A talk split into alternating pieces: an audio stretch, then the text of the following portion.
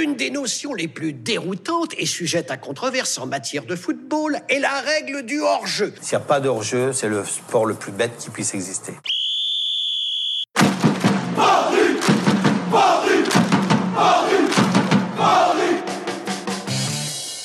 Salut à tous et bienvenue sur To Goal. Une nouvelle fois, ravi d'être avec vous pour parler du PSG pendant une heure sur le hors-jeu capital. Beaucoup d'actu à débriefer comme toujours avec ce rythme de match tous les trois jours et notamment cette victoire 1-0 mardi à Istanbul contre Galatasaray en Ligue des Champions. On va revenir sur le match bien évidemment et beaucoup d'autres sujets. Mais d'abord, je vais vous présenter ceux qui vont m'aider à débattre pendant une heure. Il est là, fidèle au poste comme tous les jeudis. Il a bu ses trois cafés noisettes. La journée peut donc commencer. Salut Mousse, comment ça va Salut Hugo, salut tout le monde. Ça va très bien, je suis en pleine forme. T'es en pleine forme, t'as récupéré. Je sais que t'étais un peu fatigué hier parce que voilà, on a tous euh, Ah là là. une vie euh, à 10 000 à l'heure, mais euh, Ouais, j'ai le petit, ouais, j'ai le petit aux urgences après le match. Comme d'habitude, hein, quand, tu sais, quand, tu sais, quand t'emmènes un enfant aux urgences, c'est souvent à minuit, 1h du matin. Tu vois, c'est jamais à ah bah non, 14h. non, ça serait trop simple, ça serait trop Et simple. puis c'est jour de match, tu vois. Donc, mais tout va bien. Bon, Voilà. impeccable. Le deuxième, en face de moi, il a pu se libérer cette semaine car aucun président n'est décédé aujourd'hui.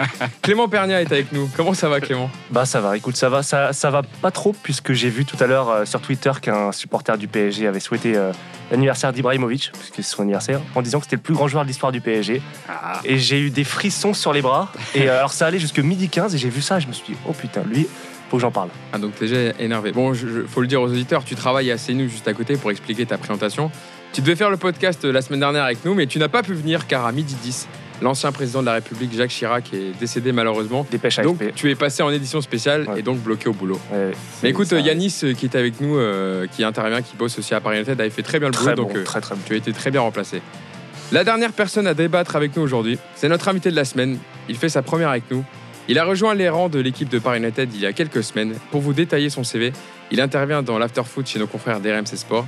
Il a travaillé dans différents clubs chez les équipes jeunes, notamment avec un entraîneur, le PD le plus célèbre de France. ne vous y méprenez pas, ce n'est pas une insulte homophobe, mais simplement les initiales de Pascal Duprat, avec qui tu as travaillé à Lévi-Antonin-Gaillard, responsable des écoles de foot U6 et U13. Yacine Abned est avec nous. Comment ça va Yacine? Bonjour à tous, bah ça va, merci, merci de m'accueillir. Bah écoute, merci à toi d'être avec nous aujourd'hui. Euh, ça va, ta présentation euh, te, te plaît Non, c'était très bien. Ah, Ce qui n'est pas faux en même temps. hein. bah, euh, eh, il, faut, il attends, faut- il faut bien comprendre que sur Twitter, Pascal Voilà. Duprat signe tous ses tweets par les initiales PD, ce qui, qui Exactement, sont les siennes. hein. Non, mais il y Ouais, avait un tweet assez avait- légendaire où il y en a un qui avait dit euh, euh, il avait mis un tweet en terminant par PD, il avait dit euh, Pascal, merci, Ouais. mais t'es pas obligé de mettre une insulte à la Ouais, fin. ouais, Donc, c'est ça, ouais, voilà. je me rappelle. C'était un petit clin d'œil à Pascal Duprat et on lui souhaite beaucoup de, beaucoup de courage et de, de réussite à- au Stade Malherbe de Caen pour euh, voilà, maintenir le club en Ligue 2 et faire une belle saison et pourquoi pas revenir en Ligue 1. On peut s'attendre à du beau football en plus. Je pense que Ah bah voilà, tu taques déjà toi, on va pas commencer Mm. encore. Garde tes arguments pour, pour, le, pour le 1-2. Et dans le sommaire cette semaine, on reviendra en première partie donc sur ce Galatasaray Victoire 1-0, je le disais en préambule, mardi à Istanbul grâce à un but de Mauro Icardi. On analysera la performance des Parisiens en profondeur. Avant d'aborder euh, l'autre match du groupe A, on prendra un peu de hauteur avec notre traditionnel 1-2. Et cette question cette semaine, en rapport avec la Turk Telecom Arena, le bouillant stade de Galatasaray, où on avait promis l'enfer aux Parisiens. Cette question, les ambiances chaudes de certains stades réputés comme sulfureux peuvent-elles nuire psychologiquement aux joueurs visiteurs? Mousse et Clément s'opposeront sur ce débat. Voilà, toutes les semaines, c'est les Pour deux changer, qui, hein. qui se tapent un peu dessus. Mm. Ça risque d'être un, un- un débat et un sujet intéressant. On passera ensuite donc sur l'autre match du groupe A, le Real Madrid qui a concédé le nul à domicile de partout contre le FC Bruges. Nous parlerons du match et de Zinedine Zidane avec cette question. Est-il encore l'homme de la situation au Real Madrid? Et ensuite, on terminera sur le PSG Angers de samedi, 9e journée de Ligue 1. Et on se posera quelques questions sur savoir quel compo aligner. Donc, je le disais en première partie, on va revenir sur ce Galatasaray PSG. Le PSG qui fait donc carton plein pour le moment avec deux victoires et six points dans son groupe A. Une victoire 1-0 qui s'est dessinée en début de deuxième période avec cette belle action entre Verratti, Sarabia et Mauro Cardi qui a conclu l'offrande dans le but vide. Voilà, euh, pour commencer, je vous ai demandé de revenir sur un point euh, sur lequel vous voulez revenir, une donnée du match. On va commencer par toi, Mousse. Euh, tu voulais revenir sur le match difficile d'Icardi. Malgré son but, alors tu vas expliquer pourquoi, juste te donne une petite info avant de te lancer. Il a touché 17 ballons jusqu'à sa sortie à la 60e. C'est pratiquement deux fois moins que son remplaçant Kylian Mbappé qui a touché 35 ballons en, en 30 minutes. Évidemment, son jeu n'est pas le même puisqu'il y avait des espaces aussi pour Kylian Mbappé en fin de match, vu qu'ils étaient un peu épuisés psychologiquement et physiquement les, défenseurs de, de. Mais voilà, tu veux revenir sur le match de Mauro Icardi? Bah, d'abord, hein, juste un, revenir d'abord sur le match euh, rapidement, le, le match dans sa globalité. C'était un bon match du Paris Saint-Germain, une équipe euh, sérieuse, concernée, euh, face à une bonne équipe d'Istanbul. Franchement, j'ai été agréablement surpris, notamment par le défenseur central, dont je ne connaissais pas, qui était monstrueux, Louis une sorte de Golgo 13, euh, Voilà. très impressionnant. Euh, le gardien, évidemment, la, la- la- la légende du club, du club d'Istanbul. C'était un très, très, un très très bon match. Un bon match face à une bonne équipe de Galatasaray dans une ambiance très très chaude. Euh, concernant, ouais, je voulais, je voulais revenir sur Icardi parce qu'il y avait un doute en fait sur la, sur la composition. Euh, la veille à l'entraînement, euh, Mbappé avait ressenti une petite gêne, je crois, à la cuisse. Donc euh, Il avait eu évidemment, un claquage. voilà. Évidemment, avec, voilà, avec, avec toutes les blessures en fin de saison dernière, plus celles du- de, de ce début de saison, je pense que Tuchel n'a pas voulu prendre de risques. Donc évidemment, on a mis Icardi. Et comme le, le coach avait, avait changé au dernier moment, le coach de Galatasaray avait changé sa compo, je trouvais que finalement, c'était plutôt bien pour nous. Pourquoi? Parce que comme Icardi, c'est vraiment un joueur de surface, et qu'on a la chance d'avoir quand même des mecs avec des, bonnes qualités de centre, et là, je pense euh, notamment à, Sarabia. Euh, je me suis dit, ça va être cool. On va les prendre dans leur dos. On va balancer un maximum de centres sur, euh, sur Icardi.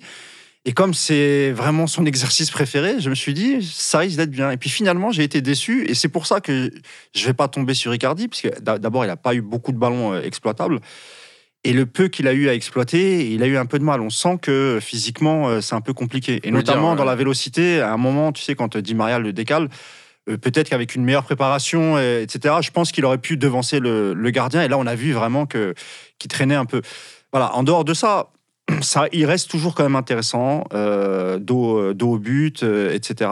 Moi, je pense que vraiment, il va falloir insister avec Icardi une fois qu'il aura récupéré euh, un peu de rythme, etc. Je pense que ça peut être un, ça peut être quelqu'un qui est je sais pas si ce sera lui qui sera tout le temps titulaire, parce que quand tout le monde sera là, ça va être compliqué. Mais encore une fois, moi, je préfère quand même qu'on laisse la place à Icardi plutôt qu'à Cavani. Donc, je- malgré ces peu de ballons touchés, il y a quelques motifs d'espoir. Après, il faut le rappeler, il n'avait pas joué depuis deux semaines et ce match contre le Real Madrid. Donc voilà, il revenait, il, il va reprendre le cours physiquement. Donc c'est aussi pour ça qu'on l'a moins vu et quand il sera au top, je pense qu'on le verra euh, comme il était à l'Inter. Mais on l'a pas beaucoup vu, mais on a- il a fait ce qu'on attendait de lui, c'est-à-dire être décisif et placer Bah, au moi, ce qui m'a déçu, c'est plutôt les ailiers, tu vois. Donc, euh, Oui, oui. ils l'ont pas assez servi et ils n'ont pas assez exploité justement Après, les, les côtés. Quoi, Le vois. jeu a beaucoup, pen- a beaucoup penché à gauche. Di Maria a eu énormément de ballons, donc euh, c'est vrai que. euh, quand il y a Meunier à droite, le jeu pense souvent à gauche. donc, Allez, euh, ça commence. Non, non, mais c'est vrai qu'il parlait des centres et il a raison. Meunier, euh, sur ce match, n'a pas été très décisif Bah, en termes de qualité de centre. il bah- n'a pas fait un mauvais match, mais il, en termes de qualité technique, et j'en parlerai après, euh, et en termes de qualité de centre, et il, a- Icardi n'a eu que peu de ballons à exploiter euh, à ce niveau-là. Je, je- je suis entièrement d'accord sur l'aspect physique. À un moment donné, il est. Voilà, on sent qu'il a, il a deux secondes de l'avoir et je pense que dans trois semaines, il l'aurait cette balle. Donc euh, là-dessus. euh, euh, et juste dernier point, dernier point le, tu dis qu'il faut insister avec Icardi. Moi, je, je maintiens ma, mon hypothèse. Je pense que ni, ni Cavani ni Icardi seront titulaires dans l'équipe type du PSG cette année, puisque Di Maria sera inammobile. Et quand Mbappé et Neymar reviendront, euh, euh, Tourelle ne changera pas son milieu à 3. alors, pense on que- en a déjà discuté un peu Mm. avec nous. Ça sera intéressant justement de Ouais. voir quand l'effectif sera au complet. Mm. Quel choix fera Mm. Thomas Tourelle C'est-à-dire, est-ce que sacrifier un milieu de terrain pour mettre les quatre de devant, à savoir. Di Mais ça Maria, va aussi Neymar, dépendre de l'adversaire, je pense. Évidemment, parce qu'on sait que vrai Thomas vrai. euh, aime euh, à une équipe, on va dire caméléon, il aime s'adapter à Mm. l'équipe qu'il a en face de lui, donc ça sera intéressant aussi de voir par rapport à ça. Et pour te répondre, Thomas Meunier, il a quand même fait un très bon centre en première période qui a amené cette grosse occasion de Di Maria, mais Fernando Muslera, Mm. le, gar- le gardien uruguayen, a fait, effectué un très bel arrêt. Mm. Et D'ailleurs, je pense que c'est l'homme du match vu le, le nombre d'arrêts qu'il a fait. Maître Capella, merci. Euh, Clément, je poursuis avec toi. Euh, Toi, tu voulais revenir sur la bonne performance d'Idrissa Gueye. Ouais, mais c'est un- c'est une lapalissade en fait. C'est euh, c'est le cas à chaque fois. Maintenant, il est, il est tout le temps bon et, et on s'est rendu compte avec la stat que je vais donner qu'il y a un PSG avec et un PSG sans Gay désormais. En, en un mois, il, est- il a montré que c'était le meilleur milieu de terrain du PSG et de loin aujourd'hui.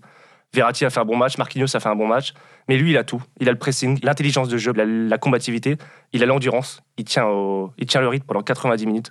Alors qu'on voit que Marco, par exemple, il est un peu fatigué en fin, en fin de match. Il a aussi l'humilité, plutôt la réserve. Euh, il ne se plaint jamais après l'arbitre, il est plutôt calme, il est mesuré. Ah, c'est sûr que si tu compares avec Verratti, tous les, tous les milieux Mm. sont très bien. se non, mais je veux dire, bien, il a, tous, donc, euh, il a tous ces aspects-là. Et voilà, Mousse m'a donné la stat hier 7 matchs, 7 victoires, 0 but encaissé quand Gueye est sur le terrain. Euh, sans lui, 2 victoires, 2 défaites, 5 buts encaissés. Bon, je pense que le, chiffre. euh, le chiffre parle de lui-même, donc euh, il n'a pas été aussi flamboyant que contre le Real. C'est vrai que euh, on l'avait vu encore plus décisif, encore plus, plus flamboyant contre le Real. Mais je trouve que hier, il a encore, enfin avant-hier, il a encore gratté un nombre incalculable de ballons, tout en assurant l'équilibre défensif. C'est-à-dire quand on subissait, lui, je trouvais que c'était le facteur X qui permettait au bloc de bien coulisser à droite, à gauche, tout en permettant au pressing des récupérations de ballons importantes qui lançaient le plus souvent des, des occasions, euh, propulseurs d'occasion, on va dire. Et on rappelle qu'il n'a pas eu vraiment de préparation. hein. Donc euh, imaginez s'il avait eu une, Mm. vraie préparation, dans quel état il serait aujourd'hui. euh, non, c'est assez impressionnant. Après, même si je trouve qu'il a fait un moins bon match que, que face au Real, mais euh, c'est normal parce que je pense que Galatasaray a donné plus de fil à retordre que le Real euh, Ouais, ouais, au, le au milieu PSG. de terrain, donc, euh, Nzonzi, Seri euh, et Belanda, enfin Belanda était un peu au-dessus, mais euh, avec Donk qui, est- qui s'est rajouté, euh, Ryan Donk euh, qui a été la surprise de Fatih Terim puisqu'il a articulé son équipe autour d'un 5-3-2 et donc Tourelle a été obligé aussi de s'adapter, donc c'est pour ça que ça avait une densité au milieu de terrain qui a fait que les, voilà, les, milieux, les milieux du PSG étaient un peu plus pressés et il y avait de l'agressivité dans le bon sens de la part des, des. Yacine, toi tu veux dire un petit mot sur Idriss Gueye avant de développer sur ta partie? En fait, moi, je l'ai trouvé juste un peu moins tranchant dans ses passes. Euh, il a moins cassé de ligne. Il était plus dans, dans un rôle, euh, on va dire, il s'est tenu à son rôle de milieu défensif.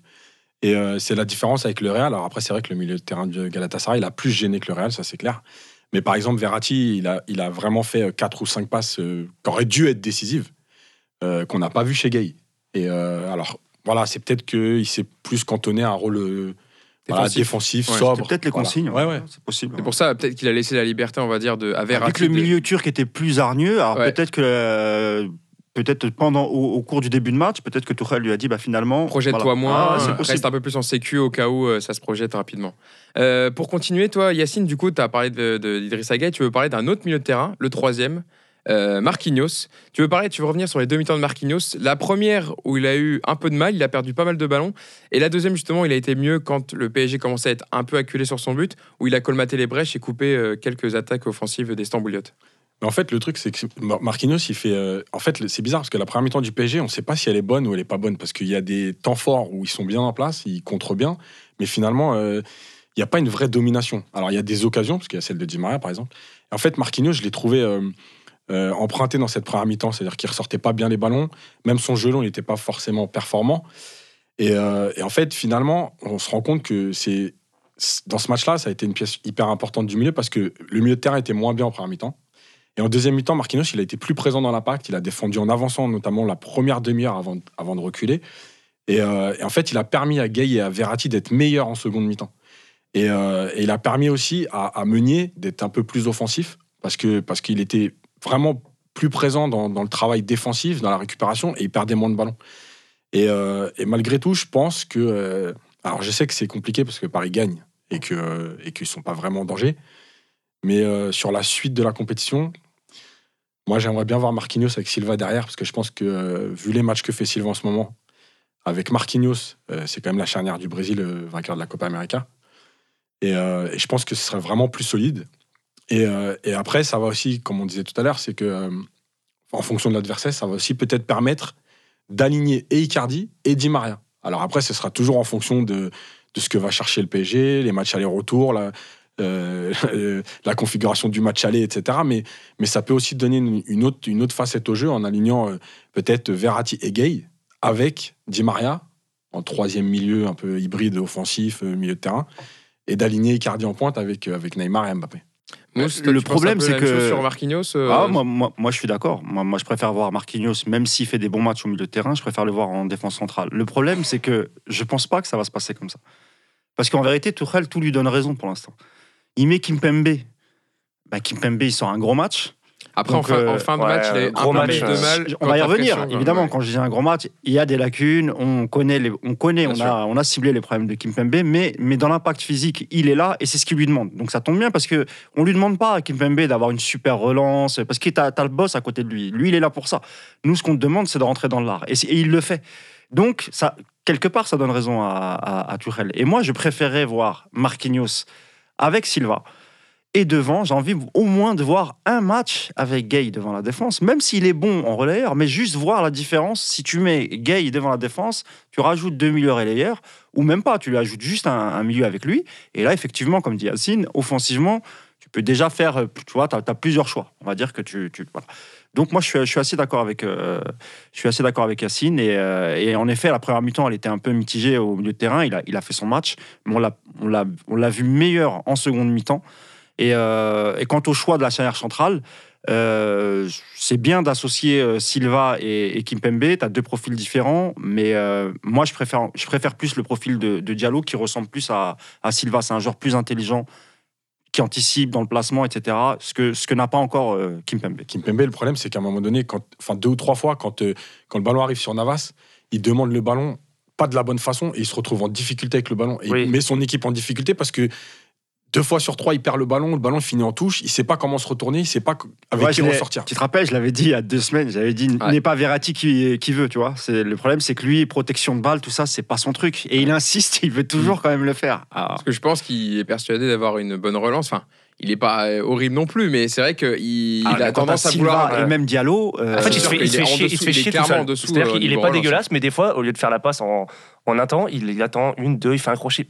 Alors qu'il Oui, suffit. c'est ça. En fait, le Voilà. problème, c'est qu'il attend 15 ans. il, il alors est pas que mauvais, Diallo, mais, mais il se met dans la merde tout Ils seul. vont lire, ils lisent le jeu plus vite, on va dire. Ah bah, Diallo et Thiago. Silva. Bon, Mm. pour aller dans- un, un peu dans le prolongement justement de, de ce que vous évoquez, Yacine et Mousse, euh, on peut revenir sur le très bon match de Thiago Silva encore une fois. Voilà, un match XXL taille patron. Euh, en, première, ma- en première période, ça a été plus simple. Il a muselé Falcao euh, et Babel de très haute manière. On l'a pas- on l'a pas trop vu El Tigre.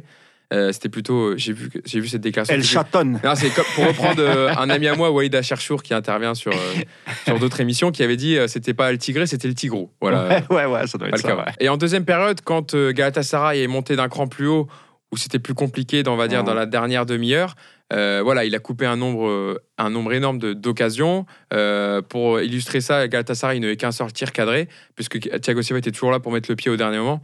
Donc voilà, encore une fois, Clément, euh, Ouais. Thiago Silva répond présent euh, dans ce rendez-vous de Ligue des Champions. C'est une, c'est une très bonne nouvelle puisque j'avais, je l'avais trouvé un peu moins bon ce début de saison. Alors, je sais pas si c'était la reprise, le Ah bon, sur quel match Bah, je- Ah bah, non, voilà, alors parce que moi, je- m'expliques, là. Oui, je l'avais, trouvé, quel match, je l'avais trouvé un peu en méforme, toujours. Sur est- quel match Non, mais il est toujours, mais de manière générale, sur tous les matchs. C'est-à-dire qu'il est toujours au-dessus des autres par, par son talent qui est immense. Mais je l'avais trouvé sur certains appels en profondeur, sur cette- certaines, euh, certaines interventions, je l'avais trouvé un peu absent parfois, un peu moins en jambes que, euh, que Bah, lorsqu'il il- est à fond. Il n'y a pas eu un tir cadré contre le Real et Lyon. Il a été, euh, il a muselé Je sais pas, sur, il a sur- muselé sur les matchs, sur, le- sur les matchs en général, je l'avais trouvé. Et d'ailleurs, euh, je crois que Tourelle l'avait sorti sur un Quoi, match. ce délit de sale gueule, ça et, euh, et de toute façon, le joueur Thiago Silva, on n'en a jamais vraiment douté. C'est-à-dire que euh, toutes les contestations qu'il y a eu sur Thiago Silva, c'est sur le capitaine Thiago Silva. Et c'est en phase finale, euh, en mars, février, donc on va pas se projeter, on va pas. on- après, un, après un tel match de sa part, on va pas commencer à critiquer, à faire des Bah, deux, suppositions, etc. deux choses sur Silva. Silva, il se régale quand euh, il y a du jeu long. Franchement, il est rarement prenable. Et c'est exactement ce qu'a fait euh, Galatasaray. C'est-à-dire qu'on balançait sur Babel et sur, euh, et sur Falcao. Et, et de toute façon, c'est une configuration qu'a- qu'adore Silva. Là-dessus, moi, je pense qu'il n'y a aucun match où il peut être, il peut être pris sur des, Non. sur des longs ballons. En général, il lit tellement bien les, les trajectoires, il anticipe tellement bien qu'en général, c'est tranquille. Et une deuxième chose, Silva, il a 35 ans, il est monstrueux, c'est vrai, mais ça fait 8 ans qu'il joue dans une équipe qui domine quasiment tous ses matchs. Donc, à ce rythme-là, effectivement, tu peux jouer jusqu'à 40 ans. Quand tu as la possession et qu'en plus, en face, souvent, euh, 3 matchs sur 4, les mecs, ils attaquent pas, ils font que défendre. Il faut pas oublier cet aspect-là aussi. Voilà. Mais ça reste vraiment, pour moi, euh, sur les, les, les 5-6 dernières années en Ligue 1, il a, pas son équivalent, ça c'est clair et net. Et même en Europe d'ailleurs. euh, En fait, je pense qu'il y a- un truc que Silva fait cette année vraiment en plus, c'est qu'il va chercher très haut. Et en fait, c'est quelque chose qu'il faisait moins les dernières années. Euh, il préférait couvrir. Et en fait, là, sur le Real, sur Lyon et sur. euh, et il y a une grosse vingtaine de minutes en deuxième mi-temps sur, euh, avec Galatasaray où il est pratiquement en dehors du rond central, où il va chercher là-haut. Et en fait, il a plus peur d'avancer, je trouve. Et en fait, c'était un peu son problème dans les gros matchs, justement, en février-mars, où il avait tendance à, à reculer pour protéger. Souvent, Paris avait gagné le match aller en plus. Donc, il se disait, on va tenir. Donc, il reculait, il n'osait pas y aller. Et s'il continue comme ça, honnêtement, mais enfin, pour moi, je trouve qu'il y a, un procès d'intention sur lui par rapport à un ou deux matchs où il s'est loupé. Mais, mais il est juste énorme, franchement. Et dans les duels, il est vraiment costaud.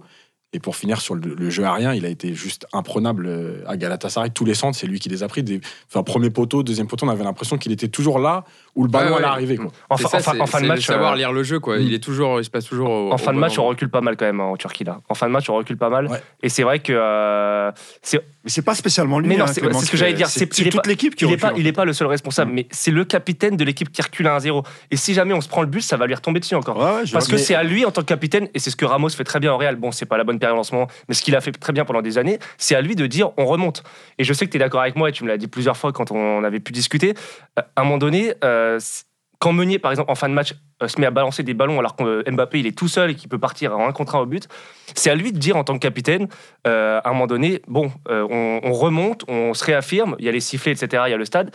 Mais à un moment donné, t'es capitaine, t'es leader d'une équipe qui recule, qui recule. Bon, Navas, il, fait, il en sort une ou deux quand même, et il fait des bonnes interventions. Il est pas parfait. Alors, dans, son talent en tant que joueur, il est immense. Vous, avez tout dit, c'est le meilleur. Je pense que c'est le meilleur. Mais euh, voilà, à un moment donné, t'es capitaine d'une équipe qui doit, doit encore s'affirmer sur la scène européenne. Et je trouve que le dernier quart d'heure, malheureusement, il est symptomatique du fait que tout n'est pas encore réglé au PSG. Ouais, mais il y a- aussi euh, le message qu'envoie Tourelle. Et- Alors, Tourelle, il a raison, puisqu'il a gagné les deux matchs. Mais, mais malgré tout, quand il, quand il passe à 3 derrière, le message envoyé, c'est quand même bon, ça va commencer à allonger. Ouais. Il faut renforcer euh, la défense. Et le message que tu envoies à tes joueurs, c'est plus faut tenir, Mm. puisqu'il fait rentrer Herrera, que, euh, que euh, faut continuer à garder le ballon et rester là-haut. Donc, il y a- c'est un peu des deux. C'est-à-dire que le capitaine, OK, il est sur le terrain. Mais il peut pas non plus aller contre, contre l'entraîneur et le message envoyé par, par Tourelle. Moi, j'ai pas aimé ces, ce- ces dix dernières minutes parce que bon, Galatasaray, ils sont pas dangereux. Ils sont dangereux parce qu'en fait, ils, ils, ouais, ils jettent un peu comme euh, dans les années 80, Ouais, on met des longs ballons et puis on attend les deuxièmes ballons. Et en fait, le message envoyé, il est pas bon parce que Marquinhos, il était bien en place justement en deuxième mi-temps. Et je suis pas persuadé que ce soit le meilleur changement Est-ce que tu ce penses pas que c'est volontaire et qu'en fait il se dit il reste 10 minutes, je les sens pas capables d'aller mettre le deuxième et peut-être vaut mieux, mais c'est peut-être aussi parce qu'il connaît ses joueurs et qu'il se a- dit de toute façon ils vont balancer. Moi j'ai confiance en Mhm. Kimpembe, Silva, ils vont renvoyer tous les ballons. Moi je pense que c'est plus Il y a, ça. il y a ça aussi parce que c'est vrai qu'il y a des joueurs, on sent qu'ils sont. bah, on a parlé d'Icardi, qui manque de vivacité, qui manque de rythme, aussi d'endurance, parce qu'on sait très Ah, bien clairement. que voilà. Mbappé, on savait pas trop, il est blessé, il, est- il a une gêne, on sait pas s'il peut tout donner. Euh, et puis Sarabia et Di Maria, ils ont beaucoup couru. Donc c'est vrai qu'à un moment donné, peut-être que lui aussi, il sent que là, on arrive un peu au bout de ce qu'on peut faire offensivement. D'ailleurs c'est bien que tu parles de, de, de Di Maria parce que le. Bah, moi- on, va, moi, on, j'ai- a- on va l'évoquer après. ah bah justement. voilà, bah, c'est ça marche. C'est pour- juste pour euh, un peu aller dans le sens de Yacine, quand tu parlais de la physionomie du match, il y a une déclaration de Thomas Tuchel que j'ai repris qui est assez intéressante justement sur, euh, sur le jeu des, des- des Turcs. Alors je vous la lis. C'était nécessaire pour nous de nous adapter. On a vite changé notre structure face à leur 5-3-2.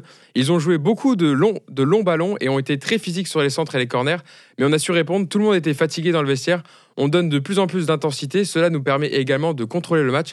Après, il faudra s'améliorer dans la précision. Et justement, c'est là que je veux en venir, Mousse, parce que quand il parle de s'améliorer dans la précision, c'est que des occasions comme ça, contre une équipe qui ne pardonnera pas et qui sera un peu plus précis techniquement que Galatasaray, euh, si t'en loupes trois comme Di Maria a fait, ça pardonnera pas. Donc justement, je voulais revenir sur le match Di Maria, qui a eu euh, une énorme occasion euh, en première période euh, sur cette superbe ouverture de, de Verratti. Évidemment, il ne faut pas occulter le très bon match de Muslera parce qu'un gardien a droit, a le droit aussi de faire un très bon match. Euh, en deuxième période, il en a également enlevé deux, deux très belles à Di Maria.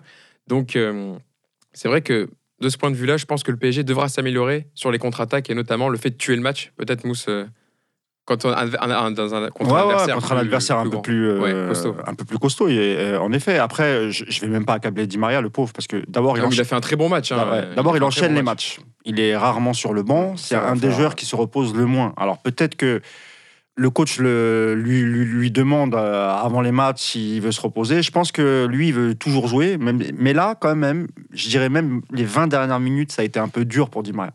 Il tirait un peu, c'est, on, tu sens qu'il est fatigué. Moi, j'espère qu'il va le faire reposer euh, samedi au parc. On joue à domicile contre Angers. On sait comment Angers va jouer. C'est vrai que tu as besoin d'un Di Maria face à des équipes bien regroupées.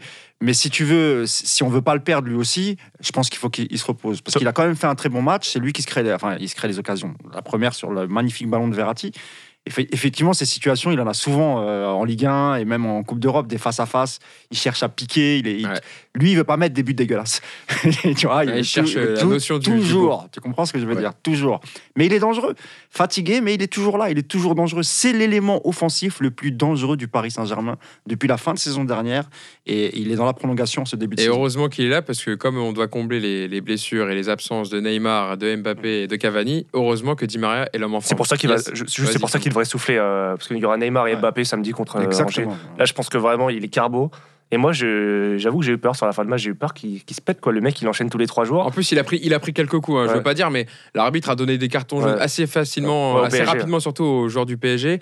Et Mm. Galatasaray, bon, dans l'impact. Celui sur Icardi, quand il touche Ouais, le gardien, ouais, il est à peine. ultra Ouais, sévère. au bout de 5-10 ouais, Franchement, 5-6 très minutes. sévère. Franchement, c'est assez sévère. Et Il y a des, voilà, des joueurs turcs qui ont été durs sur l'homme. C'était de la bonne agressivité. Dont mais le fameux Louin. euh, Louis Dama. Louis Pas Dama. Louis Doula, hein, Louis Dama.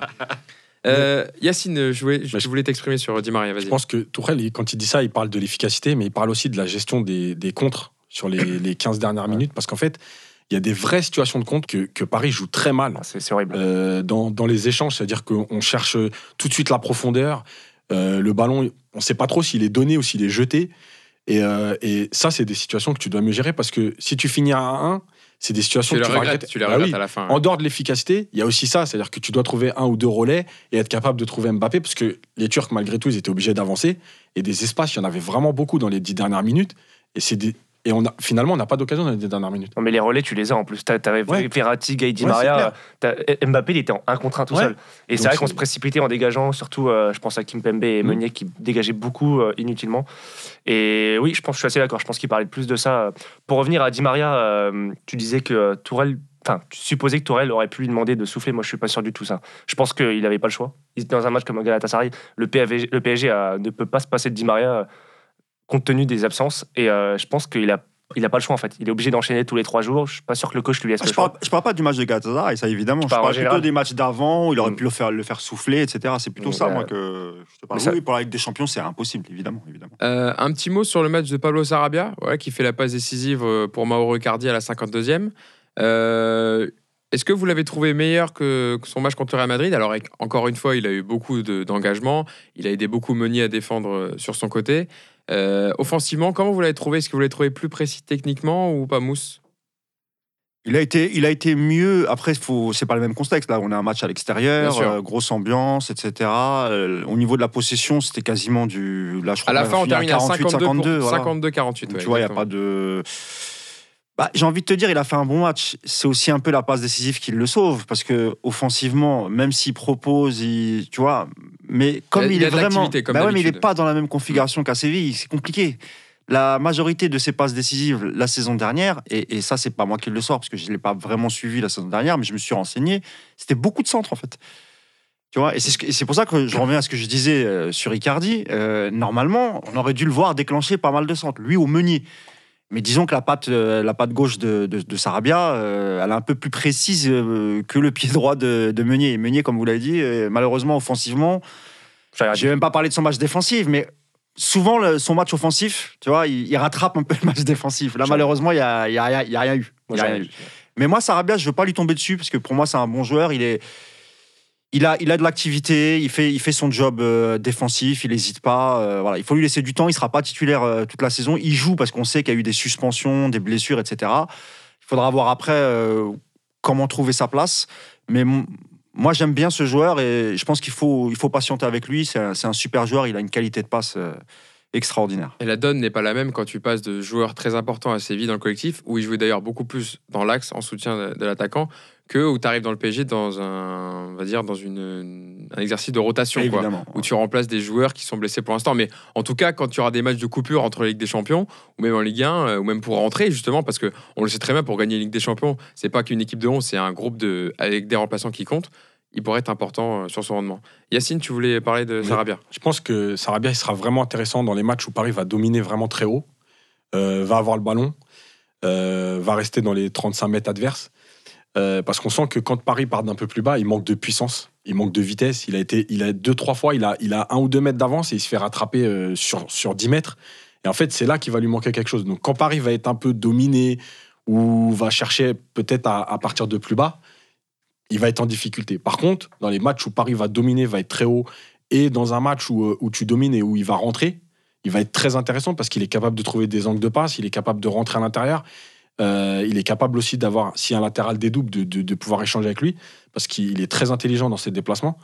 Et, euh, et il fait un gros travail dès la perte de balle. Donc il va être très intéressant dans ces moments-là. Mais quand Paris va partir de plus bas, je pense qu'il va lui manquer un peu ce côté euh, puissance, vitesse qui fait que les courses, elles sont trop longues pour lui. C'est exactement pour ça que je l'ai trouvé meilleur contre le Real que contre euh, que Galatasaray. Il a fait un bon match, sa passe D le sauve. Moi, j'ai un peu peur. j'ai vu quand Mbappé est rentré, il n'a fait aucun pressing. On sait que Neymar, c'est pas non plus un, mec qui fait un gros pressing. Et mine de rien, même s'il est plus en difficulté quand on part de plus bas, il fait. quand, quand tu as Meunier en défenseur droit derrière, sans, dénigrer Thomas Meunier, c'est important d'avoir un joueur qui fait les, euh, les efforts défensifs devant lui. Et lui, il les fait systématiquement. Et contre le Real, il était le premier à, haranguer ses coéquipiers, à presser. Là, pareil, il, alors, il était un peu plus timoré, mais il a fait les efforts défensifs. Et mine de rien, je pense que son absence, si sur le plan off- offensif ne se fera pas trop, euh, trop remarqué lorsqu'il y aura un Ocador devant, sur le plan défensif, il risque de, y avoir un petit décalage. Quand Collectivement. notamment, il y aura euh, Di Maria, Neymar et euh, Mbappé ou Icardi euh, devant. Di Maria, Di, Ma- Di Maria il, il fait quand même le job. hein. Ouais. Di Maria, tu le vois rarement marcher en phase. Mais euh, 1 en sur phase 3, je suis pas sûr que ça suffise. Donc je pense que Ouais, là, il va y avoir quelque chose à régler. Et sur. Sarabia, juste une dernière chose, il y a un atout supplémentaire, c'est qu'il frappe. Et comme au PSG, il n'y a pas beaucoup de frappeurs, euh, lui, comme André Di Maria, euh, quand il est aux abords des à 16 mètres et, sur leur bon pied. voilà, pour, et il se met sur son pied gauche, il tente. Bon, souvent, c'est contré parce qu'il y a des forêts de jambes devant lui. Mais il a tenté encore hier, euh, mardi, pardon, face à Galatasaray. Et même en Ligue 1, souvent, il n'hésite pas. Mais la passe, la, la passe décisive est très bonne. Il aurait pu essayer de tenter lui. Il aurait pu faire son Mbappé et croquer. Il a, il a levé la, Ouais, ouais. la, la tête, il a vu Mauro Icardi. J'ai eu peur parce que j'étais persuadé qu'au début, il était, il était hors jeu, Icardi. Je me suis dit, putain, il a fait le mauvais choix, il aurait dû frapper, tu vois. Heureusement, Non, le- non, heureusement, il l'était pas. Il la, il la joue bien quand même. Et il y a ce magnifique, Ah, euh, magnifique ba- passe de Verratti juste Verratti, avant qui lui met parfaitement Ah. dans la course. Donc, euh, Gros match de Verratti d'ailleurs, Ouais. on peut le signaler quand même. oui, c'est vrai que bah, Verratti. Ouais, je- bah, je t'es disais que contradictoire, Clément, ce Non, que non, dit tout à l'heure. non, mais Verratti, Gay, Gay. Bah oui, oui. Bah je oui, je c'est une vérité, mais par contre, il a fait un gros match euh, Verratti. Et c'est vrai qu'il a régalé, quoi. caviar sur caviar. Attends, c'était- en c'était Noël, deuxième, quoi. vous avez- euh, enfin, vous vous rappelez tous, en deuxième période, là, quand il est sur le côté gauche, Oui, près de la ligne de euh, touche, Qui lance Icardi. euh, il, il se retourne. il, il résiste déjà à la charge de, de- la charge adverse. Il se retourne et là, il te glisse un extérieur qui prend euh, trois joueurs dans le dos et Di Maria justement qui se retrouve avec ce face à face contre contre, qui a remporté par sur le gardien premier, le premier face à face, c'est aussi lui qui lance Di Maria. Mm. Ouais, ouais, ouais, bien Faut, sûr. faut vraiment, faut faut Il a- faut vraiment mais- qu'il la ferme, quoi. C'est plus possible. Vraiment, faut qu'il Ouais, se taise, quoi. Mm. Il, va, il, il- il- il nous fout en l'air. Est-ce que fois. tu crois qu'il changera maintenant? Non. C'est, ça fait partie de maintenant de sa Ouais, mais non, en fait, il a de- 27 ans, maintenant il a plus 22 ans, faut qu'il vraiment qu'il qu'il est là-dessus. Mais regarde, il a 27 ans, aucun coach ne l'a, ne l'a changé. Donc euh, je sais pas si c'est maintenant qu'il va, qu'il va se remettre en question. Tu vois. Ouais, mais euh, ça, ça risque de nous pénaliser, et, euh, surtout dans les gros matchs, quand on su- parce qu'il il subit des fautes. Il subit des fautes, il, il- quand il gueule, il se replace pas. Donc forcément, ça nous pénalise, et, euh, et même lui, il se fatigue. Il s'auto-fatigue. Quand tu hurles l'H24, euh, tu, tu- tu te fatigues. Donc voilà, moi, je, le truc, il faut vraiment que Tourelle lui dise quelque chose. Ça fait 7 ans qu'on le dit, ça fait 7 ans que on dit que ses coachs doivent lui en parler, mais à un moment donné, euh, ça, ça nous cause des soucis. Quoi. Donc, et même au niveau des suspensions. Là, il en a pas pris, mais il le mérite 10 fois. Quoi. Je sais pas s'il en a pas pris d'ailleurs. Je me demande s'il a pas pris de carton, mais, non, euh, je crois pas. non, il pas pas. mais il le Non, mérite je crois 15 fois. Mais moi, je suis arbitre. Je, T'as Di Maria qui a pris un jaune, Ouais, Icardi. Icardi, euh, je sais pas qui C'est- d'autre. c'est- C'est insupportable. Bon, en tout cas, voilà, mais c'est vrai que les performances de- d'Idrissa Gueye lui permettent d'évoluer un cran plus haut et de justement faire ces- ces- ce genre de passe.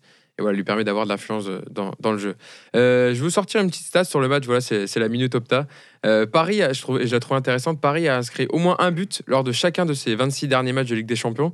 Seul le Real Madrid, 34, et le FC Barcelone, 29, ont connu une plus longue série dans l'histoire de la compétition. Non, C'est pour montrer qu'offensivement, quand même, le, le PSG répond, répond souvent pré- présent. C'est plus. euh, Même quand on en prend 6, on en met un. Voilà, tu vois. C'est- dire. Euh, C'est dire, revenir- que- c'est dire que les stats ne disent pas tout. quoi. Voilà, Eh oui. ça, exactement. Et que, comme dirait un certain célèbre journaliste, euh, à un moment donné, il y a des matchs. Qui a dit ça Grégory Schneider, Oh putain. Dans l'équipe du soir. Euh, en parlant de Draxler, euh, je voulais revenir sur une, sur une notion justement de, par rapport à la déclaration de Thomas Tourel tout à l'heure, où il disait qu'il on- qu'il donnait de plus en plus d'intensité. Voilà, cette notion d'intensité, euh, on l'a souvent reproché au PSG, voilà, de ne pas tenir le rythme sur 90 minutes. Voilà, Tourelle, lui, trouve que son équipe contrôle le match, apporte de l'intensité pendant, on va dire, à peu près l'intégralité du match.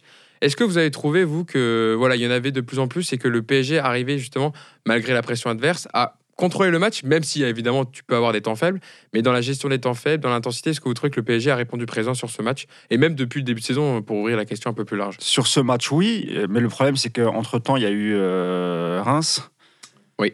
Le, pro- le problème, il est là. C'est que à chaque fois, on fait deux matchs avec de l'intensité. On se dit, bah ça y est, on est parti, on va essayer de, maintenir le cap. Et puis après, as, des, tu as, des petits, des petits matchs de milieu de semaine où tu fais tourner un peu l'équipe. Déjà, le dernier match, quand il, quand il fait le turnover euh, contre Reims, le turnover, il est trop gros. Donc évidemment, c'est compliqué. Euh, moi, j'aimerais que ça soit comme euh, Liverpool. Tu vois, c'est tout le temps, tout le temps, tout le temps, Eh tout le temps. le problème, moi, je fais partie de ceux qui pensent que la Ligue 1, ça rend pas service au PSG. Alors, je sais que cette théorie, il y en a beaucoup qui la combattent. Moi, je suis persuadé que le- le- la, la faiblesse des adversaires ou la manière dont jouent les, les adversaires en Ligue 1, ça rend pas service au PSG. On n'a pas d'équipe à- à- qui, qui- qui nous concurrence sur la, sur la durée en Ligue 1. Euh, moi, j'avais un petit espoir avec Lyon en début de saison. Euh, Je me suis dit, si, si Lyon fait le job, ça va être cool. On va, on va, on va se tirer la bourre comme en 2017 avec Monaco. Et c'est pas le cas. Donc, Ouais, mais c'est- quand, tu vois, euh, T'as raison, mais c'est pas, c'est pas normal qu'à un moment donné. Nous, ah, je dis pas que c'est normal, hein, mais je a- dis que c'est c'est une des causes. Quoi, on, a, on a un petit, on a, on n'a pas un groupe de 30 joueurs au PSG, on a un groupe de 17, 20 joueurs max. C'est pas normal que tout le monde ne soit pas impliqué en termes d'intensité. On sait ce qui nous a fait défaut les années précédentes. Tourelle le sait, il n'a cessé de le dire. Alors, soit son discours ne passe pas, en termes de. je parle avant les matchs de Ligue 1, c'est-à-dire qu'il n'arrive pas à dire aux joueurs, il n'arrive pas à inculquer euh, la culture de l'intensité, la culture des efforts à ses joueurs, mais à un moment donné, c'est pas normal que contre Reims, contre Bordeaux ou contre euh, peu importe qui d'ailleurs, en championnat, tu ne mettes pas une intensité qui doit devenir normale, qui doit devenir banalité. Mais et qui Clément, tu sais que sur une jambe, tu peux le gagner le match. Il Et- est là le et problème. alors, mais tu n'arrives pas à te motiver. Mais oui, mais Quand bah, tu es tu- en première ligue, il y a six équipes Eh qui bah, peuvent tu- être championnes. Eh ben, tu C'est- sais que t'arrives- tu c'est sais- pas pareil. Tu sais que quand tu arrives en mars, tu te fais niquer parce que t'as pas, t'as pas ce rythme, t'as pas. Attention quand même. euh, Oui, mais tu, tu t'affrontes, euh, t'affrontes des, des équipes, t'affrontes des équipes anglaises qui eux sont rodées, qui jouent West Bromwich, qui jouent Aston Villa, qui jouent euh, peu importe, et qui toute l'année se défoncent, se défoncent, se défoncent. Et nous, on n'a pas cette culture-là. Et oui, d'accord, sur une jambe, sur un pied, avec Neymar, une frappe du milieu de terrain, on gagne, peu importe. Mais à un moment donné, quand faut hausser le niveau, et ben nous, on doit faire l'effort supplémentaire que les autres n'ont Ah, pas à moi, faire, je suis parce que c'est normal. Ah oui, bien Donc, sûr. euh, Le problème, c'est que en championnat, euh, pour pouvoir mettre l'intensité à tous les matchs, il faudrait te dire qu'à un moment donné, que ce soit Toulouse, Reims ou, euh, ou Lyon, en fait, tu peux peut-être perdre le match. Sauf qu'en fait, tu sais que. Alors, il y a eu l'accident Reims, mais ça va arriver euh, une fois ou deux dans l'année. Et Ah, ça fait tout. déjà deux là quand même. Ouais, bon, cette année. Mais, mais, mais d'habitude, euh, jusqu'à jusqu'à mars-avril, tu as une défaite. Voilà. Et encore, en général, c'est à Lyon. donc, euh, donc voilà. Et en fait, le- la différence avec les autres championnats, c'est qu'en Espagne, en Angleterre, par exemple, le Barça, le Real, euh, Liverpool, ils savent que s'ils sont pas à fond, l'équipe adverse, on l'a vu avec elle euh, va pas les City. lâcher, hein, et voilà, on l'a vu avec City à Norwich. C'est-à-dire que City, qui maîtrise tous ses matchs, à Norwich, ils se sont retrouvés en difficulté. En fait, ils savent que s'ils font pas, ils sont pas à fond, ils vont le perdre le match. Nous, on sait que c'est pas possible. C'est-à-dire que ouais, ça arrive un accident parce qu'en plus, en plus c'est un, un cas particulier parce qu'il y avait comme beaucoup beaucoup de joueurs qui n'avaient pas beaucoup joué, etc. Beaucoup de turnover. Donc en fait, il faut, il faut ouais, com- la Ligue 1, c'est un problème. Après, je rejoins quand même Clément sur le fait que en tant que professionnel, ça doit devenir un réflexe. Et, euh, et c'est comme un mec qui court le marathon. Si tu, si tu vas courir tous les jours 20 km et que tu mets une heure, euh, enfin, ou une heure et demie, tu vas pas te lever demain matin en disant le 20 km, je vais le courir en une heure. Bah là, c'est pareil en fait. Il faut être capable de dire je cours, je cours, je cours, je mets l'intensité. Et puis à la limite, au bout d'une heure, le match il est plié. Là, tu, tu peux un peu relâcher. Mais il faut qu'il soit capable aussi de se dire euh, il faut donner, donner, donner. Après, le problème, le, deuxième, le troisième problème, c'est que effectivement, les équipes de Ligue 1, la plupart, elles jouent déjà à 8 ou 9 derrière. Et quand tu récupères le ballon, c'est pour le jeter devant. Donc en fait, finalement, tu n'as même pas de pressing à faire. Le ballon, tu vas le récupérer Bah oui. tout de suite. Un dernier mot, Hugo. Regarde, je vais t'expliquer quelque chose. C'est- Moi, ce qui m'a, ce qui m'a toujours choqué, c'est les discours de, de ceux qui sont derrière le PSG, et notamment le président Olas. Là, ça a changé un peu parce que voilà, Junior est arrivé, mais tu te rends compte que jusqu'à l'année dernière, il disait Ah bah nous, on joue notre championnat. Toi, tu es joueur du PSG. Tu entends les déclarations d'un. Parce que Lyon, c'est quand même un grand club. Tu entends le président grand de Lyon, t'es joueur du PSG, qui, qui dit Non, mais de toute façon, le championnat, il est pour le PSG. Nous, on a notre championnat à part. Mais comment tu veux que le mec, il se dise Je vais arriver sur le terrain, je vais tout donner? D'ailleurs, Yacine, il a raison. À chaque fois, les deux dernières années, tu vas à Lyon, tu mets, tu mets pas ce qu'il faut, tu repars avec une défaite. Parce que Lyon, c'est peut-être la seule équipe qui est capable de t'emmerder en Ligue 1, tu vois. Donc voilà, c'est pour ça que je te dis que moi, ce, ce- ce championnat, malheureusement, euh, le PSG, il est tellement au-dessus. Ils s'emmerdent une fois qu'ils sont éliminés en, en Ligue des Champions. La preuve, on- à chaque fois qu'on se fait éliminer, À part peut-être avec Emery, euh, après la, la remontada, on avait réussi malgré tout, et on avait perdu le titre quand même, tu vois. Mais bon an, mal an, les mecs, ils avaient quand même, euh, tu vois, récupéré un peu leur esprit. Mais, mais sinon, c'est catastrophique, tu vois. Le, le Barça, de, le grand Barça de 2009, 2000 2010-2011, ils avaient pas de, ils étaient tellement au-dessus qu'ils avaient même pas d'adversité. Ils tartaient tous les adversaires 8-9-0 tous les week-ends. Et c'est vrai que nous, ce que je nous reproche, c'est que quand on est à 1 ou 2-0, on manque de mouvement en fait. Moi, je, je le vois les matchs au parc à chaque fois, euh, je, je le vois bien. On- une fois qu'on est à 1, 1 ou 2-0, qu'on est sécure, de toute façon les autres sont derrière, ils en ont rien à faire. Ils veulent même pas marquer un but, ils veulent juste ne pas prendre une tôle. c'était pas le cas sous Blanc avec, euh, avec Ibra, enfin avec l'équipe historique. Je trouvais que cette équipe-là, Ouais, au contraire, elle, allait sur les toujours adversaires. chercher Ouais, quand ouais. même à marquer des buts. C'est après que ça s'est compliqué. C'est ça. en fait. Et, et voilà, on manque de mouvement. En fait. Nos- nos- beaucoup de- il y a Di Maria qui bouge tout le temps. Di Maria, il est, tu, tu regardes précisément les matchs, il est tout le temps en quête du mouvement. Neymar, pareil, il est tout le temps, il veut toujours avoir le ballon. Mais il y a beaucoup de joueurs dans cette équipe qui marchent, beaucoup trop qui marchent, Bien et sûr. ça manque de mouvement. Mais, mais justement, pour finir là-dessus, c'est que euh, hier, Galtier, euh, Galtier, après Lille-Chelsea, il l'a dit.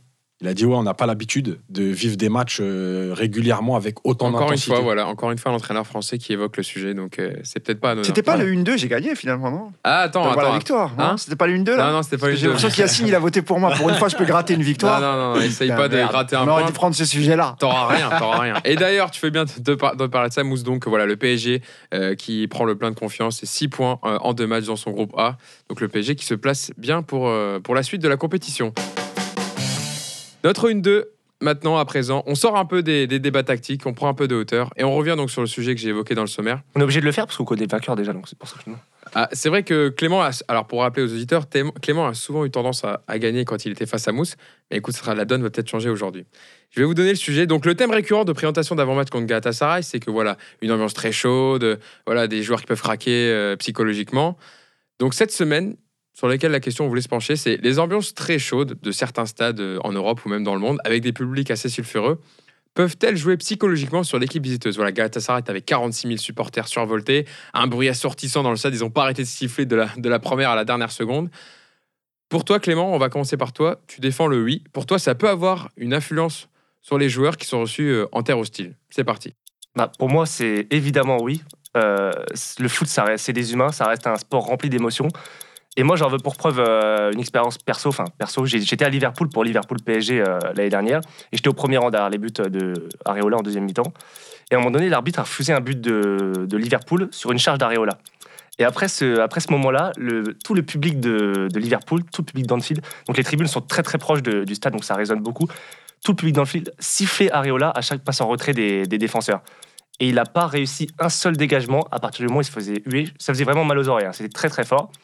Et voilà, moi ce que je veux dire, c'est que ça reste des humains. Quand pendant 90 minutes, ils se font siffler, c'était le cas Galatasaray, tout le match, ça n'a pas arrêté.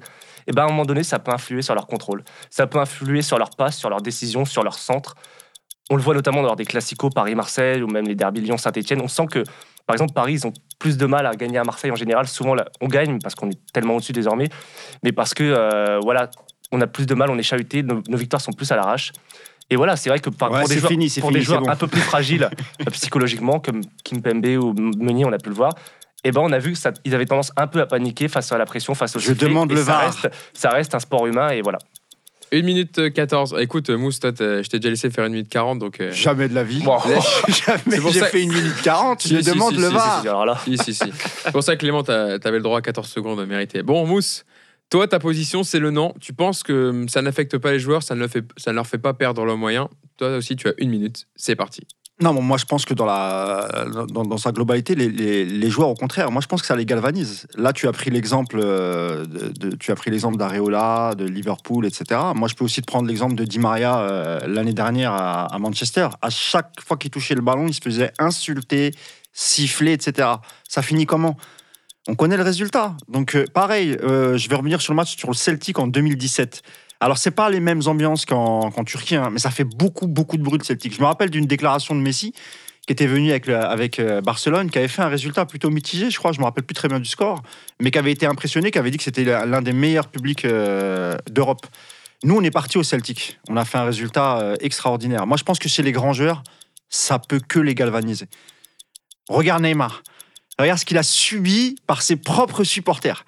Tu vois? Et à la fin, il fait quoi? Il met, à chaque fois qu'il joue, il met des buts. À chaque fois. Et en plus, il regarde en- dans, les yeux, regarde les supporters quand on fait le déplacement. Il met un but il regarde les supporters, il a pas peur, il met son but, il le fait avec. Donc, j'ai gagné Clément. Non, la question, c'est est-ce que ça peut influer? Attends, attends, Attends, il me reste une 4 minute. secondes. Voilà. Alors, je suis le plus beau, je Non. suis le meilleur. La question, c'est est-ce que ça peut, est-ce que, ça peut bon. influer Et à, à Glasgow, en plus, il y avait mais tellement une différence bon. d'écart entre les équipes que. Clément, Clément, Clément, Allez, vous avez eu le temps Ah. nécessaire pour donner votre, vos arguments. Yacine, tu vas être mis à contribution, tu vas jouer ton rôle d'arbitre. Qui pourtant, entre Clément et Mousse, a ton verdict favorable Si Alors, tu veux pas que je te crève les Je vais pieds. dire, je vais dire franchement, il y, a, il y a 20 ans, j'aurais été du côté de Clément. Oh, Mais aujourd'hui, c'est y est. fi- Ah. c'est- aujourd'hui, Ah, c'est tu fini. joues de la parce que- flûte, tu joues Non, du non, violon non, là. Et la première victoire de Alléluia. Mousse Non, non, mais je donne, je, donne- je donne juste vite fait, c'est que dans l'ancien stade de Galatasaray, par exemple, effectivement, c'était très chaud. Les joueurs dans le couloir, dans le- en arrivant sur le terrain, c'était très chaud. Aujourd'hui, malgré tout, la sécurité, elle est énorme et, et le bruit, ça a jamais, enfin, ça peut pas perturber un joueur de ce niveau. Euh, on parle quand même de joueurs qui jouent en Amérique du Sud. Euh, je crois quand même que Galatasaray, euh, quand tu vas au Chili, quand tu vas au Venezuela, je crois que c'est quand même un autre niveau encore. Et, aujourd'hui, on voit bien que malgré tout, les joueurs, la preuve, c'est que Paris gagne là-bas sans, le bruit et tout, mais sans être vraiment en difficulté.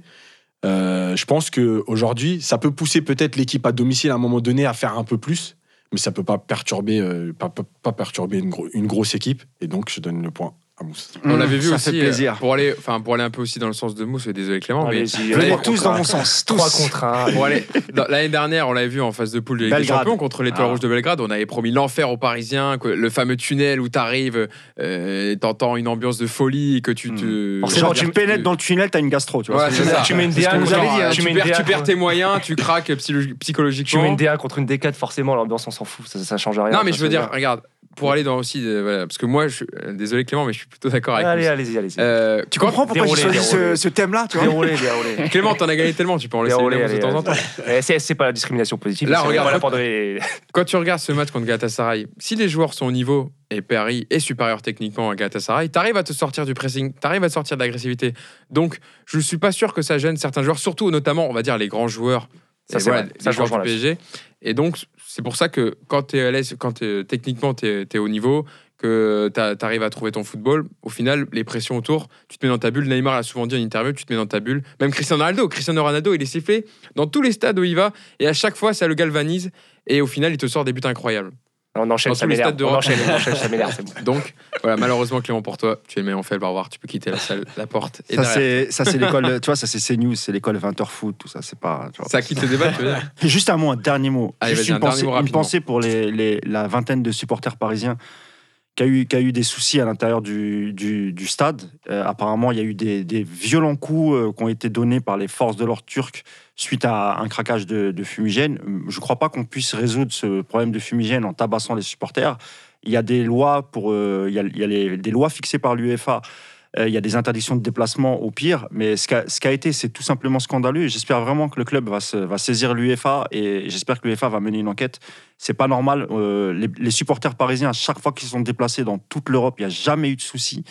Et là, comme par hasard, euh, voilà. Donc, Ouais. euh, une grosse pensée. J'espère vraiment qu'ils sont tous rentrés euh, sans trop, trop de casse. La un, la Tur- un big up au collectif Ultra La Paris. Turquie et la répression, c'est pas. Voilà. Bon, tu fais bien de le rappeler en tout cas, Mousse. On espère que voilà, ça se déroulera parfaitement, qu'ils rentreront dans, dans de bonnes conditions. On va passer au, au deuxième, après ce, ce débat bien animé du 1-2, on va passer à notre deuxième partie sur Real Madrid-Bruges, le deuxième match de ce groupe A. Et le Real Madrid qui n'a pu faire mieux que deux partout contre, contre le FC Bruges. L'attaquant Denis qui avait marqué un doublé en première période à la 9e et à 39e minute, profitant des, des largesses défensives laissées par la défense madrilène, et un Thibaut Courtois euh, aux abois qui ne fait absolument plus aucun arrêt, qui n'impressionne plus un attaquant. Ça, c'est mon avis, je voulais le glisser. Euh, notamment le deuxième but sur une paire de balles euh, du dernier ballon d'or, Luka Modric. Et- J'ai eu mal au cœur quand j'ai vu où ça. tu vois, bon, dans la démarche, les buts, c'est esthétiquement parlant, c'est pas exceptionnel, mais c'est efficace parce que deux fois quand même, il, Denis, il s'en mêle un peu les pinceaux, et il arrive à, à tromper Courtois. Euh, donc voilà, le, le Real Madrid qui était mené 2-0 à la mi-temps, changement, Courtois qui est remplacé par euh, Alphonse Areola. Et Marcelo qui remplace Nacho à gauche qui avait été euh, catastrophique. Le visage n'a pas été le même. Voilà, un énorme arrêt, il faut le souligner, d'Alphonse Areola à la 54e qui évite le, tr- le 3-0. Et dans le prolongement juste après, réaction d'orgueil avec un but du capitaine Sergio Ramos sur un centre de Benzema. Alors, euh, de ce que j'ai jeu. vu, bah, si, si, si, La, la ligne qui nous montre, ils, me- ils fait- ils font ce qu'ils veulent. Moi Ouais, aussi, je trace une ligne comme ça si moi, je veux. je, travaille pas à la VAR, euh, Ouais. je travaille, je pose pas avec C'est les arbitres, mais voilà, le but qui a été validé en tout cas, et l'égalisation par Casemiro d'une tête également à, 5 minutes euh, avant la fin de la rencontre. Euh, voilà, nouvelle déception pour les hommes de Zinedine Zidane, qui sont pour le moment derniers du groupe A avec un point, un, un petit point en deux matchs. Euh, voilà, en Liga, ça se passe mieux parce qu'ils sont invaincus, leaders, mais le jeu n'est pas flamboyant non plus. Bon, après, ils sont dans une Liga qui tourne au ralenti. Voilà, Grenade est deuxième. Le Barça, Barça a des difficultés, Atlético Madrid aussi. Euh, voilà. Euh, ra- petite euh, impression sur le match. Yacine, tu as vu le match, j'imagine. Mhm. Voilà. Qu'est-ce que tu as pensé des, des Madriennes sur ce match? On, voilà, Une petite impression rapide sur le match. Bah, franchement, c'est une équipe qui est en grande difficulté euh, dans tous les domaines. Euh, que ce soit même les leaders, parce que Ramos, il marque, mais, euh, mais sa première mi-temps, elle est juste catastrophique. Varane, il n'y est pas du tout. Et, et en fait, beaucoup de gens pensent que la deuxième mi-temps, l'entrée de Marcello et tout, en fait, le vrai tournant, c'est la balle de 3-0 qu'Areola sort. Euh, parce que sinon, là, c'est catastrophe. Et, malgré tout ça, le, Re- le Real revient, mais en fait, ils dominent pas, ils sont pas au-dessus. Les Belges, ils sont pas en danger. En fait, déjà, ils égalisent sur euh, deux têtes, euh, dont la deuxième sur un coup de pied arrêté. Et euh, il n'y a pas une vraie domination, quoi. C'est brouillon, c'est. Ouais, on sent que voilà, ils avaient envie de se révolter un peu, mais il n'y a, y a rien. Il y a rien. Franchement, c'est- catastrophique. Moi, honnêtement, le Real, c'est vraiment. c'est c'est sûrement un des plus faibles Real que j'ai vu depuis 10 ans, je crois. C'est vrai que c'était compliqué en première période, euh, notamment c'est un point sur lequel euh, le, Real Madrid a du mal, c'est largesse défensive. L'alignement entre Varane et Ramos qui a été catastrophique sur la première période. Euh, même en deuxième, ils ont eu quelques situations et justement, Alphonse Areola fait le, le bon arrêt pour éviter le 3-0. Mousse, toi, qu'est-ce que tu as pensé de la prestation des Madrilènes? Bah, Parce que c'est quand même euh, nos adversaires, voilà, ils sont ah, dans notre groupe, donc c'est intéressant aussi de revenir sur le match euh, et de voir la forme de chacun. on les a, on les a, on a déjà, on avait déjà été surpris par leur performance au parc. Dire, On s'est dit, mais qu'est-ce qui se passe? Bon, Peut-être c'est le début de saison, euh, à voir. Ensuite, on a vu en Liga que c'était malgré qu'il y ait des victoires, sur le contenu, c'est toujours pareil. C'est des équipes qui, enfin, le Real est une équipe qui prend beaucoup de buts. Ça alors, ça a changé un peu après le, le match contre le, Osasuna, le PSG. Ah, le PSG, oui, Voilà, ouais. ils ont Deux pris matchs euh, voilà, deux matchs, Mm. deux clean sheets, il me Ouais, semble. dont un, Alphonse Areola était Ouais. titulaire contre Ouais. Osasuna où Ouais. le Real euh, l'emporte c'est 2-0 ça. et le 0-0 contre Atlético Ouais. Madrid le week-end dernier. Et moi, j'ai regardé quasiment le match entier euh, face, à, face à Bruges. J'avais l'impression que le seul qui, qui se révoltait, c'était un peu Benzema devant. Le seul, vraiment. Et tu voyais, il tirait la gueule, il, il donnait des consignes à ses coéquipiers, etc. Euh, ouais, un, réel pas du tout convaincant. Et c'est là qu'on se dit que sur les grandes équipes, c'est encore plus important la confiance. Parce que là, il faut un mauvais début de saison. Donc la confiance, match après match, elle, elle descend, elle descend toujours un peu plus. Et là, tu es, chez toi, tu es quand même à, au Bernabeu et tu es contre le FC Bruges. Hein. C'est- pas non plus, euh, tu vois, c'est pas Ouais, Galatasaray. à la rigueur, tu dis ouais. Galatasaray, tu peux faire un hold-up ou, ou ce genre de résultat. Mais là, ce n'est que Bruges. Donc ça veut dire que Bruges, qui a joué le contre, l'entraîneur, il, a fait- il a fait un super job. Il les a pris. Ah il bah a eux, c'est vraiment fait ce qu'il a. rempli, hein. Exactement, il a vraiment fait ce qu'il. Tu vois, et comme dit Yacine, si Areola ne fait pas l'arrêt sur la- l'occasion du 3-0, c'est fini. Ah, Au pire, tu reviens à 3-1 peut-être. Mais tu cours, tu cours, tu cours derrière le score, donc tu prends des risques, et peut-être tu t'aurais pris même un, un quatrième. J'ai presque eu de la peine pour le, pour le, le Real. J'ai regardé que la deuxième mi-temps, parce que la première, j'ai pas pu la regarder, mais déjà, C'est la dommage. deuxième mi-temps dans laquelle ils mettent deux buts, je les ai trouvés euh, amorphes. Je les ai trouvés amorphes. D'habitude, le c'est toujours une équipe qui a un temps d'avance dans les passes, dans les transmissions. Et là, il y a personne qui bougeait. Quand ils avaient le ballon, ils, savaient- ils ne savaient pas quoi en faire, alors que moi, j'étais quand même euh, plutôt regroupé. Et tu parlais de, de Benzema, qui, est, euh, qui était le seul qui se remuait. De toute façon, à partir du moment où Benzema, c'est ton leader, c'est que tu as un problème. Benzema, c'est un super joueur, c'est un super lieutenant, c'est un super buteur, mais il peut pas être leader d'une équipe, d'un club comme le Real Madrid. Après, depuis le début de saison, il a repris quand même le flambeau d'attaquant. C'est lui qui marque c'est ce que je te dis, c'est ce que je te dis, c'est euh, c'est le- peut-être leur meilleur bien, joueur, ce c'est sûrement leur meilleur Ah, joueur. Mais il ne leader. peut pas être le leader d'une équipe en Là, on difficulté. parle de leader technique. Moi, quand je te, dis ça, je te, dis que c'est le seul qui essaye de créer quelque chose, tu vois. Bah, Justement, euh, dans l'attitude, c'est ça. c'était lui le leader. Ah oui, mais là, c'était Ramos qui aurait dû le Ouais, faire. c'est à c'est Modric, c'est à Modric, c'est à Kroos, c'est à et ça, ils étaient amorphes. Modric, il a eu encore. Enfin, c'est difficile à dire pour un joueur comme ça, mais il a eu énormément de déchets. euh, pareil, Kroos, Oui. euh, un Kroos au ralenti. euh, c'est et pour ça que je voulais vous évoquer. Hazard, on a déjà Bon, parlé. Hazard, en première période, il a eu quand même quelques situations, mais bon, évidemment, c'est pas Oh, encore c'est- le niveau. hein. Il est pas, il a pas encore. Comme par hasard, que des joueurs qui auraient dû presque quitter le Real cet été. Tu vois, parce qu'en vérité, Modric, il a eu des propositions pour partir. euh, comment il s'appelle euh, Kroos, Kroos, Kroos. c'est pareil. Tu vois, Kroos, c'est Ouais, pareil. D'ailleurs, c'est pour ça aussi qu'il voulait absolument faire venir euh, Paul Pogba, Pogba, tu vois. ouais. Il n'y a Mais- pas de secret, en fait, tu vois. Et pourquoi? Parce que euh, Zinedine Zidane voulait garder ses joueurs avec qui il a gagné ses trois Ligues des Champions. Voilà, on a l'impression que Zidane, euh, il veut, il veut faire la même recette, mais il a plus les mêmes ingrédients. Yacine, c'est pour ça que je vous pose cette question plus globale. Est-ce que Zidane est-il toujours l'homme de la situation? Parce que euh, on pourrait dire il y a des choix à faire quand même. Euh, de mettre là, il met encore Nacho à gauche, il met Lucas Vasquez à droite contre le FC Bruges. Lucas Vasquez, c'est bien quand il faut défendre, mais mets un joueur offensif, rajoute un joueur offensif. Là, t'as pas besoin de, de, de lui dans, dans- dans ce match-là. Donc c'est vrai qu'il y a des choix à faire et malheureusement. Zidane, il a du mal à les faire.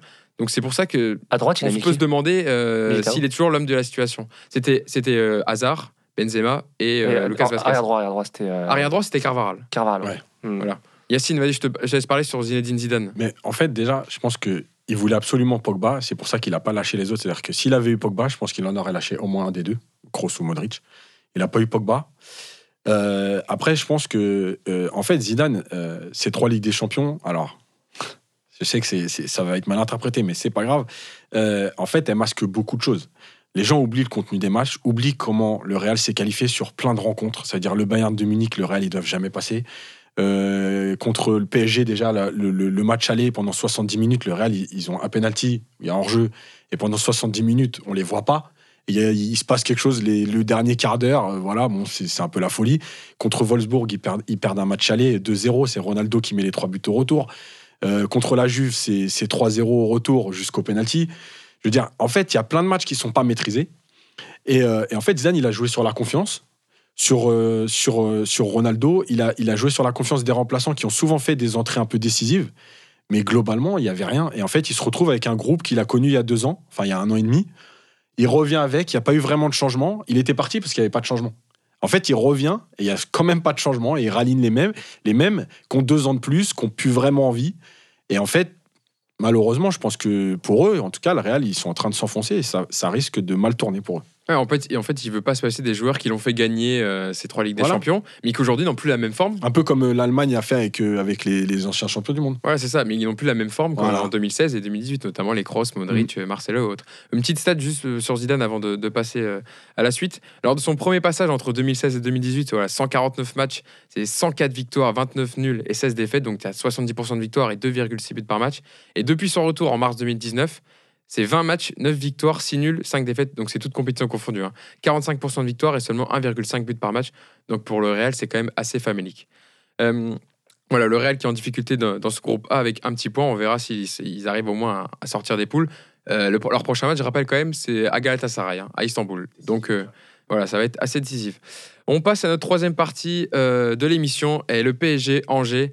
Euh, neuvième journée de Ligue 1, le PSG qui reçoit à domicile son dauphin, hein, le SCO d'Angers. Euh, voilà, samedi à 17h30 au parc. Le PSG voilà, qui enchaîne parce qu'il a des matchs tous les trois jours. Euh, Angers qui est deuxième de Ligue 1, voilà deux points du PSG qui réalise euh, un très bon début de championnat. C'est une des formations en forme depuis le début de saison. Voilà, ils sont invaincus depuis trois matchs. Euh, ils ont gagné 4-1 contre Saint-Etienne avec un triplé de Casimir Ninga. Voilà, c'est une équipe bien rodée tactiquement qui propose du football. Tu as des recrues en forme comme Mathias Pereira, le, milieu offensif de Clermont qui est assez décisif et notamment aussi Rachid Aloui qui en est sur à hauteur de 4 buts et une passe décisive sur ses 8 derniers matchs. Voilà, Angers qui est en forme. Alors justement, cette question, quel compo aligné euh, par Thomas Tourel Euh, On l'a vu que contre Reims, quand il avait fait trop tourner, ça a été compliqué. Est-ce que voilà, contre Angers, il doit les prendre à la légère ou alors ils doivent mettre l'équipe type mousse pour toi? Non, il va falloir, il va falloir faire quand même reposer euh, certains joueurs. Alors, il ne faudra pas faire comme contre Reims, c'est-à-dire 50% de l'effectif. Comme, comme on disait tout à l'heure, au moins faire souffler, euh, au moins faire souffler euh, l'ami euh, Di Maria, tu vois.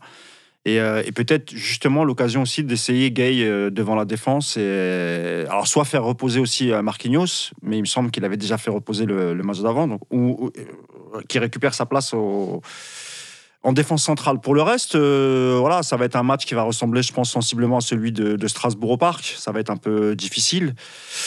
Donc, euh, écoute, euh, à voir. Mais euh, j'espère qu'on va voir Mbappé démarrer le match. Euh, ça fait longtemps qu'on n'a pas vu Mbappé Neymar euh, Il sur, sera quatre- sûrement remis sur physiquement là, 90 minutes. sur 90 minutes. ouais. Et face à une équipe comme, euh, comme Angers, c'est exactement ce qu'il faut. Il faut des dynamiteurs. Donc, euh, c'est pas mal. Je pense Clément. que dans l'axe, il va réintégrer euh, Diallo pour le refaire jouer. Ouais. Les latéraux, il devrait pas trop y toucher parce que mine de rien, c'est un match à gagner quand même. Et que Meunier n'a pas de remplaçant et Bernat, on s'est rendu compte qu'il n'en avait pas non plus.